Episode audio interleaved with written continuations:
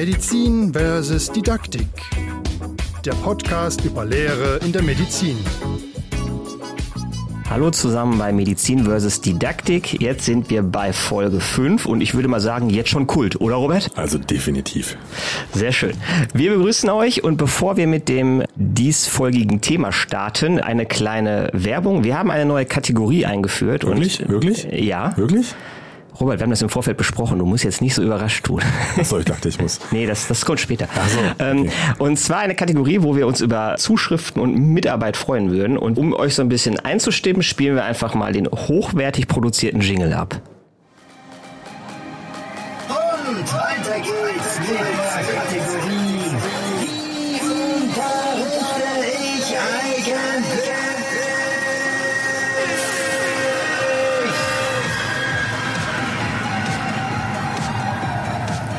Wenn man Hilfskräften zu viel Freiheit gibt, dann kommt sowas dabei Ich heraus. dachte, ich dachte, du wärst das gewesen. Nee, das oder war von deinem Nebenjob.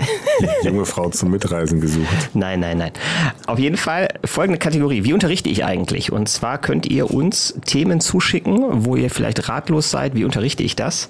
Vielleicht habt ihr die Themen geerbt, zugewiesen bekommen oder sie stehen schon seit langem bei euch im Curriculum, in der Agenda und ihr seid damit unglücklich und äh, ihr habt keine Ahnung, wie ihr das, wie ihr das vernünftig irgendwie an den Mann, die Frau, an die Studis bringen wollt. Schreibt uns eine E-Mail an medizin.versus, also vs.didaktik at uni-bielefeld.de. Ich wiederhole, medizin.versus.didaktik at uni-bielefeld.de. Und dann greifen wir hier die spannendsten Sachen auf und werden dazu fleißig brainstormen und hoffentlich die eine oder andere Idee produzieren, mit der ihr was anfangen könnt. Nächste Folge machen wir auch noch Werbung und dann haben wir hoffentlich schon ein paar Sachen zusammen, die wir dann hier schön für euch aufbereiten können. Kommen wir zur aktuellen Folge oder zum Thema der aktuellen Folge und zwar haben wir heute das Thema Social Learning. Was ist das, Robert? Glaube ich, keine Kategorie für, für wie unterrichte ich richtig. Oder Nee, das gehört eher so zum versteckten Curriculum, glaube ich, zum Hidden Curriculum. Ich glaube, das ist das, was jeder, der dann oder jede dann in der Klinik oder in der Praxis ist, automatisch macht, nämlich anschauen, wie machen es die anderen, wie machen es vielleicht auch die, die mich aus- und weiterbilden und dann Dinge übernehmen und wahrscheinlich häufig auch gar nicht bewusst übernehmen. Sich, ja, ich will nicht sagen anpassen, aber eben schauen, was funktioniert hier ganz gut. Ich glaube, das, wahrscheinlich geht es darüber auch noch hinaus. Wahrscheinlich geht es auch sogar Richtung, wie verhalten die Personen sich. Also es geht auch um, vielleicht sogar um Wertschätzung, Einstellungen, wie kommunizieren die. Also ganz, ganz vielschichtig, glaube ich. Ja, klingt nach einem sehr breiten und irgendwie auch schwammigen Thema. Und was du vorhin gesagt hast, im Hidden Curriculum ist da, glaube ich, ein ganz gutes Stichwort, weil ich glaube, das ist was, was selten geplant ist, sondern was einfach stattfindet. Im Guten wie im Schlechten. Ne? Hm, absolut. Und wir hatten das ja in der letzten Folge gehabt mit ähm, bei Simulation ähm, und Realität hatten wir den Punkt dieses implizit zu implizit. Kleine Wiederholung, ne, damit ihr euch schön das Modell nach Landwehr 2003 euch auch merkt. Dankeschön. Äh, Ihr seht, große Wertschätzung ist hier heute am Zuge. Äh, nein, aber es, es geht im Grunde darum, ne, man lernt quasi, man beobachtet, man übernimmt, man hinterfragt selten und ja, übernimmt die Sachen einfach. Ne? Und Social Learning äh, hat Bandura damals in den, äh, auf den geht es so zurück, auch unter dem, unter dem Stichwort schöne Experimente gemacht. Mein liebstes ist das Bobo-Doll-Experiment, was auch eben sehr bekannt ist, wo die Kinder in einem Raum hatten. Die haben mit ganz vielen Spielsachen und Puppen gespielt und dann kam irgendwann kam eine, eine Dame rein, nahm sich eine Puppe, verprügelte die und ging wieder raus. und, und die Kinder haben es dann nachgemacht. Das Ganze wurde gefilmt und man hat gesagt, ach guck. So. Unter welcher Nummer finde ich den Ethikantrag? Das Ja, wüsste ich gerne mal. ich glaube, das war unter ganz ferner Liefen. Dem, ist, ist krass, wie früher Forschung gemacht wurde. Oder Ja, wir machen ja. uns heute über jeden Pups unfassbar viel Gedanken. Ne? Und damals hast du einfach so eine Nummer gemacht. Ähm, Aber dadurch wird mir jetzt berühmt berüchtigt. Auch gut. ja, also man muss nur früh genug machen, dann, dann geht das. Ja, und das ist eben, darauf basiert eben ganz viel. Ja, Lernen durch Beobachtung. Lernen und nachmachen. Hast du es auch gemacht in deinem Werdegang? Ich glaube, das machen alle, das machen alle. Also insbesondere, weil wir haben jetzt relativ hohen Fokus eben auch auf, äh, auf Kommunikation jetzt hier in unserem Studiengang. Das ist ja in vielen Studiengängen so und, ähm, oder an vielen Standorten so. Und das ist ja alles neu. Und so gab es ja im Prinzip für die Generationen davor nur die Möglichkeit, sich das irgendwie abzuschauen, was funktioniert. Und dann schaut man sich dann wieder richtig oder falsch ab. Aber gerade in den, in den großen klinischen Fächern wird das ja erwartet, dass man eben sich das abschaut, möglichst wenig fragt. Ich bin jetzt etwas, über- ich übertreibe jetzt, aber Ja, ja. und eben die Dinge einfach nachmacht und die genauso macht, wie die anderen sie machen. Das ist natürlich manchmal nicht, kann natürlich problematisch sein. Ne? Man lernt es eben, hat es immer so gemacht und jetzt macht man es dann doch anders, weil da wird es ja so gemacht. Und das Hinterfragen, was du gerade angesprochen hast, ist total wichtig, aber ist natürlich in diesem, in diesem Workload dann häufig fällt das halt hinten rüber, weil man das natürlich schnelles Ergebnis möchte. Mhm. Und dann äh, ist man mittendrin im Social Learning und passt sich halt an. Mhm. Anpassung ist, glaube ich, ein, ist ein gutes mhm. Stichwort. Und, und du hast es auch schon angedeutet, das kann natürlich im Widerspruch zu dem stehen, was quasi im normalen Curriculum ist. Also was quasi ne, an der Uni vorher in Vorlesungen oder, oder Seminaren, dann mhm. kommt man in sein, in sein Krankenhaus und da wird es eben seit Jahrzehnten so gemacht mhm. und man macht es halt so und man passt sich dem dann an. Also quasi Downgrading. Ja, oder die Uni hat es mir nicht beigebracht, das kann ja auch sein. Ne? Ja, oder so, ja, stimmt. Also viele Dinge, die ich da brauche, habe ich eben vielleicht gar nicht, gar nicht gelernt. Ja. Wir haben gerade diese ganz spannende Studie gemacht, im Oski, hm? kurz ein bisschen ausholen, wo wir uns überlegt haben, die Ärzte und Ärzte schleppen immer Telefone mit sich rum. Mhm. Das ist ein totaler Störfaktor. Also das ist ja eine, eine unheimliche Belastung, also ein extrem. Wenn in der Prüfung dann das Ding losgeht, ne? Ja, genau. Also auch das auch. Aber das haben wir da, da probiert, da einmal zu, zu, zu replizieren. Weil wir einfach gesehen haben, Ärzte und Ärzte oder auch im OP, ständig klingelt das Telefon. Ja. Mhm. Und ich meine, weiß nicht, stell dir mal vor, du bist Patient und dich wird 20 Mal angerufen, ist irgendwie nicht so cool. Mhm. Passiert aber und mhm. stört auch. Und für eine OP ist das auch schon untersucht worden. Und um es ganz kurz zu machen, wir haben es eben im Oski mal überprüft, wie, wie sehr das einen Einfluss auf die Performance hat. Und es hat Einfluss auf die Performance. Man wird halt schlechter, ist eigentlich logisch. Mhm. Und auch das ist ja was, da werde ich gar nicht darauf vorbereitet. Also ich mhm. werde nicht darauf vorbereitet, Dinge mal parallel zu tun oder zu priorisieren. Das ist nur so ein, so ein Beispiel. Und es gibt viele andere Beispiele, die man da nicht, die man nicht lernt. Vielleicht kann man sie auch schlecht beibringen. Das kann sein, aber die, mhm. die lernt man eben dann dort, indem man sich eben anpasst. Mhm. Was glaubst du, wie gezielt oder gesteuert ist die ganze Nummer? Also kann ich mir sagen, als Lernender so die zwei, die, die nehme ich mir jetzt mal als Vorbilder und der andere da ist eher mein Nachbild, also da will ich mich von abgrenzen oder will ganz bewusst nicht so werden. Macht man, finden so Sachen auch bewusst statt? Oder ist es eher so, dass ich, ich das gar nicht mitkriege?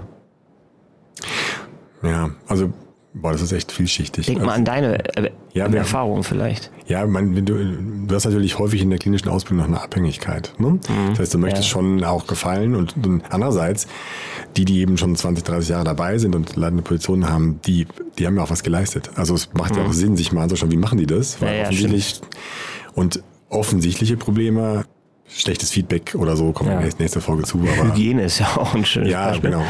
Die, die, kann, die nimmt man dann eben als Negativbeispiel und weiß ganz genau. Also ich hatte zum Beispiel einen, einen Chefarzt, ähm, der hatte immer den, den Mundschutz nicht über der Nase hängen. Mhm. sondern nur über den Mund. Und der war zwar mein Chef und der war halt äh, Senior-Operateur und der tropft halt die Nase, ne? Also das ah, ist ja. so, das ist so, das sind also negativ. Da möchte ich nicht Patient sein. Negative Beispiele, wo man sich dann denkt, okay, ähm, das ist dann so, okay, das speichere ich ab. Oder auch so Kommunikation, wo man sich denkt, okay, so möchte ich mit Patienten nicht, nicht umgehen. Und ja. ähm, das ist dann ein Negativbeispiel, aber wenn man es richtig einschätzt und es dann anders macht, ist es natürlich positiv genutzt. Aber das ist ganz schwer zu steuern und deswegen ist es eben im Hidden Curriculum, wie wir schon gesagt haben. Ja, ja, und das klang jetzt auch bei dir so raus sehr ähm, individuell. Also ich meine, ne, wie ich dann diese Beobachtung für mich einordne und wenn ja. ich sage, ach guck mal, der trägt den Mundschutz auch nicht vernünftig, dann brauche ich den auch nicht machen, dann, ja. bin, ich ja, dann bin ich ja froh drum, kann ja besser atmen. Ne? Also, also wie ich das für mich werte und was ich dann da mitnehme, ist ja eben nicht gesteuert, dann wie es ja eigentlich an der Uni oder im, im Studium eigentlich sein soll, sondern es, ist, es ist mir überlassen im Grunde. Ja. Aber das ist, glaube ich, das Ganze, also häufig, nicht immer, aber ja. häufig das Ausbildungsprinzip. Wir haben in den ersten Folgen darüber gesprochen, über das Constructive Alignment und wie das alles zusammenhängt. Und das war die zweite Folge im Robert, aber ja, alles Dank. gut. Ja, vielen Dank. Du bist ja schlauer als ich, das wusste ich immer schon. Nein. Und dass du eben sagst, okay, gerade in den Fächern, wo es halt um manuelle Fertigkeiten geht, dass es ganz häufig so ist, dass du dir das eben abguckst und du mhm. bist darauf angewiesen, das dir abzugucken. Weil mhm. irgendwann ja. sagt jemand zu dir, ja, du hast ja schon tausendmal gesehen, das machst du halt selbst. Mhm. Und da wird so, das wird erwartet, dass du es dir abschaust. Das gehört einfach dazu. Ja, das ist ja dieses See One, Do One, Teach One. Steckt ja, ja im Grunde, ist, ist, ja so die ja, genau. sehr verkürzte Form im Grunde, wenn man so will. Richtig, ne? richtig, ja. Gibt es denn irgendwelche Möglichkeiten, wie man das Ganze ein bisschen strukturieren kann, wenn man jetzt sagt, also ich, ich äh, Social Learning findet ja statt, da, wie gesagt, haben wir keinen Einfluss drauf. Gibt es irgendwie Möglichkeiten oder hast du mal was erlebt, wie man sagt, okay, man versucht es ein bisschen in geordnete Bahn zu lenken, ein bisschen Struktur reinzuziehen, dass man da noch ein bisschen Einfluss drauf hat? Also ich kenne so Sachen natürlich dann wie ja so Feedbackgespräche ne, oder so einen Reflexionsbericht schreiben oder so. Hast du da noch so Erfahrungen gemacht oder weißt du da was? Nee, also okay. findet nicht, also in den kaum, ne? in denen ich war, hat das nicht, hat das nicht stattgefunden, muss man ja. einfach sagen. Und ja. wäre auch, glaube ich, schwer zu implementieren gewesen. Mhm. Also, Ähm, ich glaube, für die jungen Lehrenden äh, ist es, glaube ich, wichtig, dessen bewusst ist, dass man eine, eine Vorbildfunktion hat. Das ist ja, mhm. ich würde jetzt, ich glaube, jeder würde sagen, ja, können wir schon vorstellen, aber dass es doch mehr ist als einfach nur, ich zeige dir etwas und deswegen bin ich ein Vorbild, sondern dass es auch ist, die, das ist sozusagen, die werden zum Nachahmen. Und wenn ich in einem chirurgischen Fach bin und der Facharzt hat den äh, zehnten Dienst nacheinander und schimpft über die Chirurgie und wie schrecklich das ist, dann bleibt das hängen, weil das ist ja, eben ja. das. Ne? Der ist natürlich gefrustet, total verständlich, ja. und das bleibt hängen. Und da muss man sich klar sein, das ist nur, nur ein Beispiel, aber das sozusagen solche Dinge werden abgeschaut. Ne? Und, mhm. ähm, und diese Einschätzungen werden dann natürlich erstmal erstmal übernommen, was in dem Fall dann ja auch okay ist, weil er ist ja wirklich gestresst, aber dass man auch als Lehrer da eben auf, also sich sozusagen immer wieder darauf besinnt, vielleicht, wenn Studierende dabei sind, bestimmte Verhaltensmuster, die man, die wir alle ja mal haben, ähm, wenn wir gerade mal gestresst sind oder so, mhm. dass man da möglichst neutral bleibt. Ja, ähm, oder wenn es passiert, im Nachhinein vielleicht auch hinzugehen und ja. zu sagen, Entschuldigung, da bin ich jetzt aus der Haut ne, ja, oder so, oder das war jetzt unangemessen oder irgendwie so. Ne? Und ich glaube, neben dem Punkt der Hierarchie, die natürlich damit so reinfließt, mhm. ne, wo man auch sieht, wie wird mit anderen Disziplinen umgegangen, wie wird nach unten mhm. umgegangen, mit anderen Professionen umgegangen, Absolut. was ja schnell dann weitergegeben wird, ist natürlich auch dann eben aber auch der Kontakt mit Patienten und Angehörigen. Ne? Also wie wird in die Richtung kommuniziert. Und wenn ich da sehe, auch das ist möglich, ja. Ich habe Stress, dann nutze ich jetzt diese Sachen, richtig. die anscheinend möglich sind. Ja. Dann findet da ja eine Parallellehre statt am Social Learning, die mhm. nochmal richtig reinschlägt. Mhm. Absolut, ja, ja. Würdest du auch mal eine, eine provokante Frage ja, zurück. Du hast mich ja in der letzten Folge so ein bisschen herausgefordert. Sollte man nicht sagen, so als verpflichtend für alle Lehrenden im Ärzte quasi eine Fortbildung zu dem Bereich, wie wirke ich als Vorbild im Rahmen meiner klinischen Lehre? Für alle verpflichtend? Nein. Gut, gut, können wir weitermachen. ja, warum? Ähm, ja, nein, also das Angebot auf jeden Fall, aber ich glaube, auch das ist ganz viel Haltung, Einstellung. Also wenn ich das möchte, mhm. dann mache ich das und das, da, da muss ich eine intrinsische Motivation haben.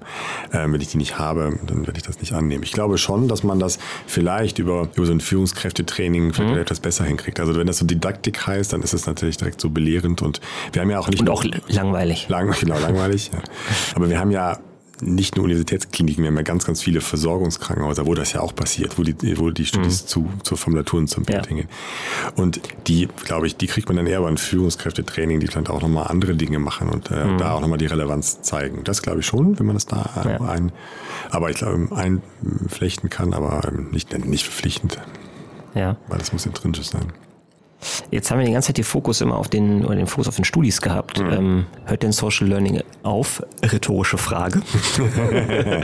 nein, also zumindest für den Krankenhaussektor, ich glaube, ja, die ambulante Medizin kann ich da nicht ganz so viel sagen, aber da sind die Strukturen natürlich auch kleiner. Auch da, glaube ich, mhm. schaut man auf seine Kollegen, klar, das passiert ja immer. Aber gerade im Krankenhaussektor, wo man eben diese hierarchischen Strukturen hat, ist es auf jeden Fall so, dass man sich anpasst. Das, das, und das ist auch so, dass ähm, zumindest in den großen Kliniken die, die sozusagen glattlinig das sozusagen übernehmen und in, in diesem ganzen, in, in dem mhm. Team sich sozusagen äh, stromlinienförmig mitschwimmen, die also haben auch deutlich bessere Chancen, da langfristig zu, zu überleben als Kollegen und Kollegen, die das, die das nicht machen. Wie gesagt, ich will das nicht verallgemeinern. Mhm. Es gibt natürlich auch mhm. Ausnahmen, und, aber das ist schon, das, das basiert, das System basiert darauf. Mhm. Ich meine, gut, das ist ja jetzt auch nichts Medizin- oder Gesundheitsspezifisches. Das ist Nein. in jedem Unternehmen so. Ne? Wenn ich ja. in dem Strom mitschwimme und die Regeln akzeptiere, habe ich meistens höhere Chancen. Auch nicht immer, aber meistens dann doch auch entsprechend den Weg nach oben zu gehen, was ja dann auch wieder dazu führt, dass das System immer wieder bestätigt wird. Ja.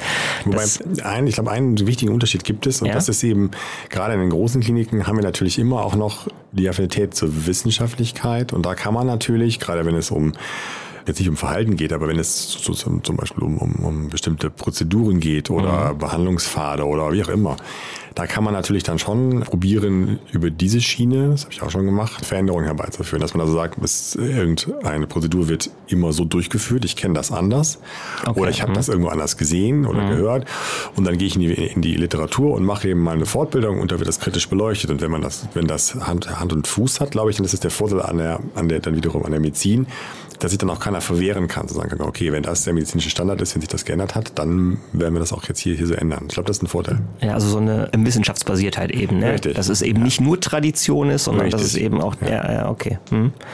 Und noch ein anderer Punkt, da hatten wir auch im Vorfeld einmal kurz drüber gesprochen, ist, dass eben Social Learning eben auch nicht nur nach oben geht oder nach mhm. unten oder, oder, ne, also je nachdem von wo man guckt, sondern eben auch unter Peers.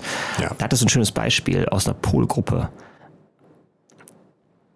Er, gu- er guckt mich spanisch an. In dem erzählt? Dann erzähle ich das Beispiel. Ja, erzähl ne? du das. Also wo du äh, hast ja erzählt, dass, dass eben Studierende eine, eine, eine Präsentation gemacht haben Ja. äh, und dass halt andere, also in einem gewissen Stil, in einem gewissen in PowerPoint, in einer gewissen Aufmachung und dass Mhm. eben die anderen das dann nachgemacht haben und dass das nachher quasi aus einem Guss Ja, richtig, alles gewirkt, richtig. alles gewirkt hat und das am Anfang an, vermutlich nicht so abgesprochen war. Ja, Ne, also da, da auch, dass man dann guckt eben, wie performen andere Studis. Ja. Ne, und wie docke ich da an, mache ich das nach und so weiter. Mhm. Und also auch das ist, glaube ich, was. Und wenn man dann im, im Unterricht am Krankenbett ist, glaube ich, guckt man auch, was machen die anderen, Mhm. womit kommen die durch und, und, und guckt also auch da. Also auch da gibt's äh, Anteile von Social Learning, die man, die man da nennen kann. Mhm. Ja, ja, das ist richtig, ja. Ja. ja, ja.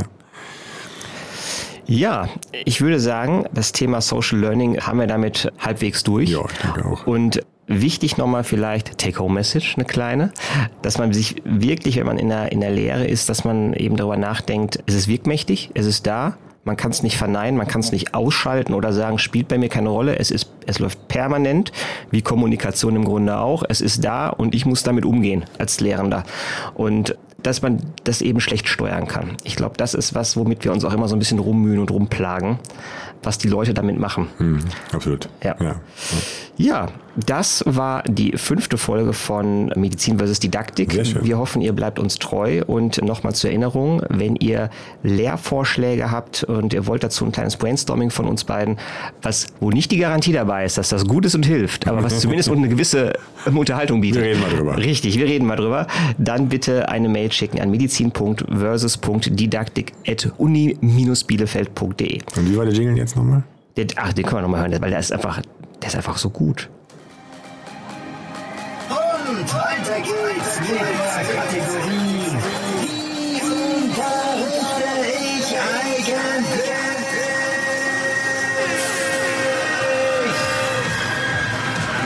Ich habe schöne Assoziationen, wenn ich diesen Jingle höre. Ich glaube, dem ist nichts mehr hinzuzufügen. Alles klar. Schönen Tag, Abend, Morgen, was auch immer. Bis zum nächsten Mal. Ciao. Dann, ciao, ciao.